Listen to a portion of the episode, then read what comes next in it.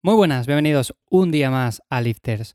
Bueno, hoy vamos a tratar el tema que me habéis pedido, hablando acerca de las descompensaciones musculares y sobre todo cómo corregirlas. Digo que me habéis pedido, a ver, he recibido unos tres o cuatro mensajes acerca de esto y normalmente cuando recibo algunos mensajes pidiéndome lo mismo, me apunto a la idea y en siguientes episodios la trato. Y este tema de las descompensaciones musculares, aunque parece una tontería, está muy presente en el gimnasio. Sobre todo porque todos tenemos ciertas descompensaciones, aunque creamos que hay personas que no, personas que nacen perfectas, que están muy simétricas. Bueno, pues esto es mentira, o sea, realmente todos tenemos ciertas descompensaciones, aunque sean más o menos visibles.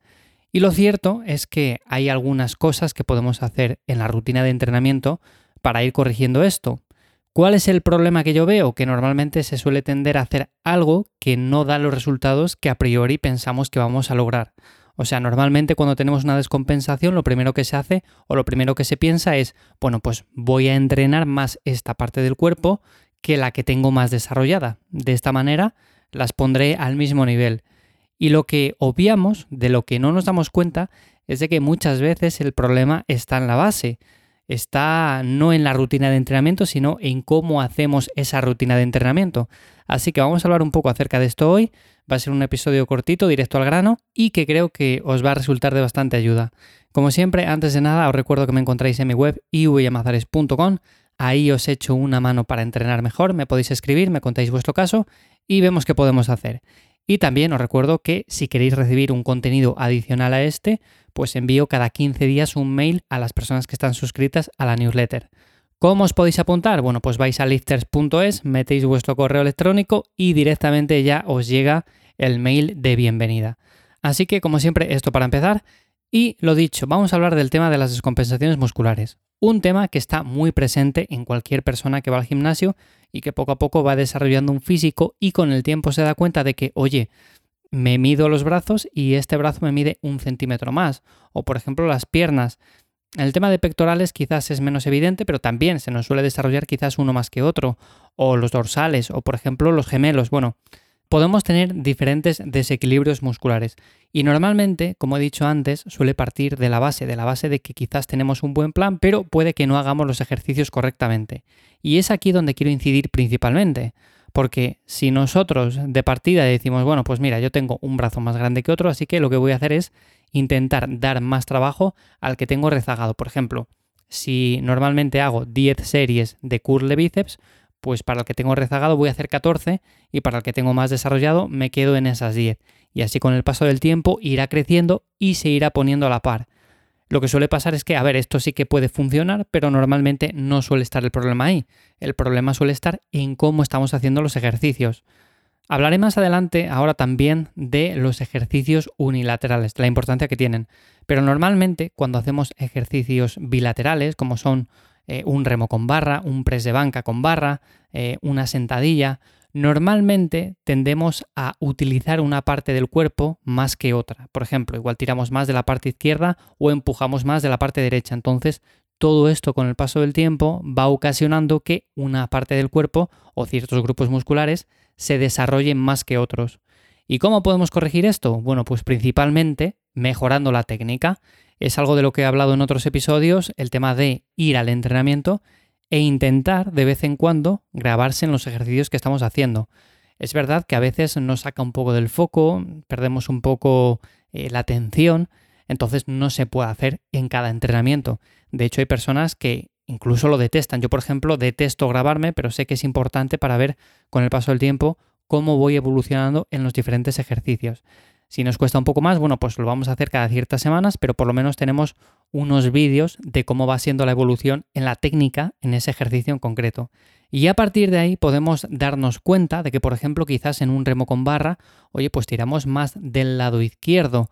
Entonces, el lado izquierdo, que es el dominante, se va a hacer más grande y el lado derecho, aunque es verdad que también se va a desarrollar, pues lo va a hacer menos.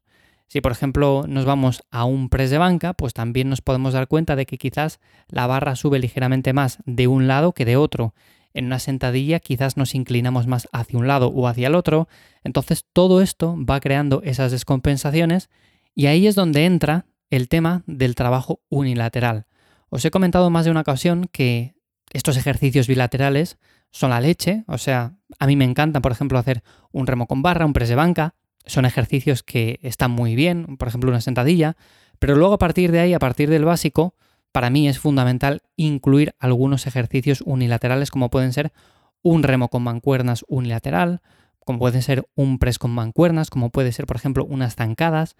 Todos estos ejercicios hacen que trabajemos de manera similar tanto un lado del cuerpo como el otro. Entonces aquí ya no hay trampa ni cartón, aquí estamos levantando lo mismo de ambos lados, estamos focalizando bien el ejercicio primero en el lado izquierdo y luego en el lado derecho o viceversa. Entonces, para mí es fundamental incluir trabajo unilateral. Tampoco quiere decir que con esto los desequilibrios musculares se vayan a solucionar solos, evidentemente no. Lo primero es hacer una buena técnica en todos los ejercicios, porque si yo hago una buena técnica en los ejercicios unilaterales, pero luego voy a los ejercicios bilaterales y sigo haciendo una mala técnica, lo más probable es que esa descompensación no se arregle sola. Así que lo suyo es, como digo, grabarse en los ejercicios que hacemos, en todos, absolutamente todos, y a partir de ahí ir analizando lo que podemos ir mejorando o lo que debemos ir corrigiendo. Y llegados a este punto, llegados al punto de que, por ejemplo, hacemos todo perfectamente bien, llevamos eh, un montón de tiempo haciendo en nuestra planificación de forma ordenada, de forma controlada, registrando todo. Llegados a ese punto, si vemos que todavía tenemos ciertas compensaciones, ahí sí que podemos añadir ya más trabajo para el lado que esté más rezagado. Pero desde un principio no, porque como digo, si al principio hacíamos una mala técnica, si no teníamos un buen control del movimiento, lo que vamos a hacer es que esa descompensación no desaparezca. Me da igual que hagamos un poco más de trabajo del lado rezagado que cuando vayamos a los ejercicios básicos y seguimos haciéndoles mal, pues la base es la base y vamos a seguir descompensando el cuerpo. Así que lo primero sería hacer bien la técnica. Por supuesto, esto no quiere decir que cada serie tenga que ser impoluta. Hay series en las cuales llegamos a las últimas repeticiones y tenemos que trampear un poco, pero ya me entendéis. En la medida de lo posible tenemos que controlar bien el movimiento para que ambos lados se desarrollen más o menos por igual. Que aún así siempre van a seguir existiendo esas descompensaciones. Eso es otro tema. O sea, no vamos a equilibrar el cuerpo de tal forma que sea perfectamente simétrico. Habrá personas que sí que lo tienen casi casi simétrico, ¿no? Pero normalmente la gran mayoría de personas, aunque sea un poco más o un poco menos, pero tendrán ciertas descompensaciones. Lo que vamos a intentar evitar es que sean visibles, que sean, por ejemplo, muy notables. Y para eso, como digo, lo primero es lo primero, sería la base. Y a partir de ahí, si no somos capaces de corregirlo o todavía nos falta un poco, pues sí que podemos ir añadiendo un poco más de trabajo a esas zonas que están rezagadas. Pero esto, como digo, ya sería el último paso. Y para mí, esta es la parte importante con esto de las descompensaciones musculares. Por supuesto, lo primero, tener una buena planificación, una buena rutina de entrenamiento. Luego, lo segundo, además de mirarnos nosotros mismos al espejo, de medirnos y demás, una persona externa, nuestro entrenador, eh, nuestra persona de confianza, alguien que sepa un poco más, que tenga un poco más de bagaje, bueno, pues que nos eche un vistazo y que de forma objetiva nos diga, bueno, pues mira, tienes que mejorar este lado porque tienes cierta descompensación en el brazo derecho o, por ejemplo, en el tema de la espalda, lo que sea. Yo, por ejemplo, en mi caso, siempre he sido una persona que tiene el brazo izquierdo, por ejemplo, un poco más grande, luego el pectoral también se nota un poco más, son ciertas descompensaciones que he ido arreglando con el paso del tiempo, porque como digo, todos las tenemos y todos tenemos que ir haciendo hincapié en por lo menos ir poniéndolas a la par, pero llegados al punto de que hacemos todo perfectamente bien, tenemos una planificación buena y demás, sí que sería recomendable añadir un poco más de trabajo a la zona que tenemos más rezagada. Pero bueno, esto, como digo, ya sería para tratarlo en otro episodio, el tema de añadir un poco más de volumen, de cuánto volumen, así que para no alargar demasiado este episodio, lo dejamos por aquí. Simplemente quería comentar esto, que me parece súper importante y es un tema que no había tratado hasta ahora.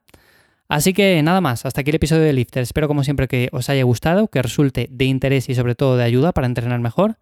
Y nos escuchamos de nuevo la semana que viene en un nuevo episodio. Que paséis buen día.